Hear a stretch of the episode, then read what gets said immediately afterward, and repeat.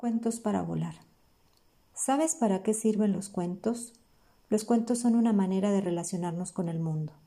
A medida que crecemos, tenemos la necesidad de saber y de explicar qué es lo que nos está pasando por dentro, qué sentimos, qué pensamos, cómo hablamos, cómo nos comunicamos y cómo aprendemos. Es decir, reflexionamos y nos cuestionamos sobre nuestra propia existencia. Los cuentos son historias que nuestro ser escucha.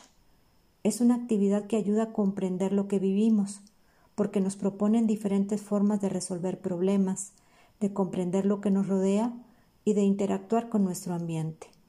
Intentamos entender o buscar semejanzas entre las historias que se escuchan con lo que sucede de manera cotidiana, para pensar en nuevas formas de hacer. El día de hoy te compartimos un cuento de Jorge Bucay que se llama Animarse a volar, para Joshua, que se animó a correr el riesgo y voló, publicado originariamente en Recuentos para Demián de 1991.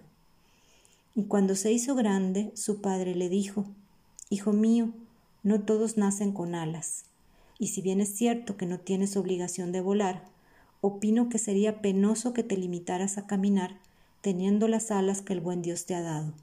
Pero yo no sé volar, contestó el hijo. Ven, dijo el padre. Lo tomó de la mano y caminando lo llevó al borde del abismo en la montaña.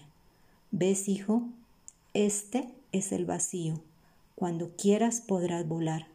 Solo debes pararte aquí, respirar profundo y saltar al abismo. Una vez en el aire, extenderás las alas y volarás. El hijo dudó. Y si me caigo, aunque te caigas no morirás, solo algunos machucones que te harán más fuerte para el siguiente intento, contestó su padre. El hijo volvió al pueblo, a sus amigos, a sus pares, a sus compañeros con los que había caminado toda su vida. Los más pequeños de mente dijeron Estás loco. ¿Para qué? Tu padre está delirando. ¿Qué vas a buscar volando? ¿Por qué no te dejas de pavadas? Y además, ¿Quién necesita volar? Los más lúcidos también sentían miedo. ¿Será cierto? ¿No será peligroso? ¿Por qué no empiezas despacio? En todo caso, prueba tirarte desde una escalera o, o desde la copa de un árbol, pero desde la cima. El joven escuchó, escuchó los consejos de quienes lo querían. Entonces subió a la copa del árbol y con coraje saltó desplegó sus alas, las agitó en el aire con todas sus fuerzas, pero igual se precipitó a tierra. Con un gran chichón en la frente y con mucho enojo se cruzó con su padre.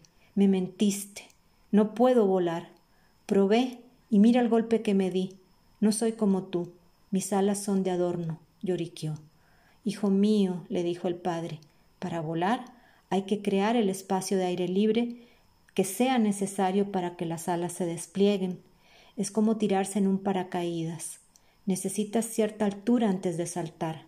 Para aprender a volar, siempre hay que empezar corriendo un riesgo.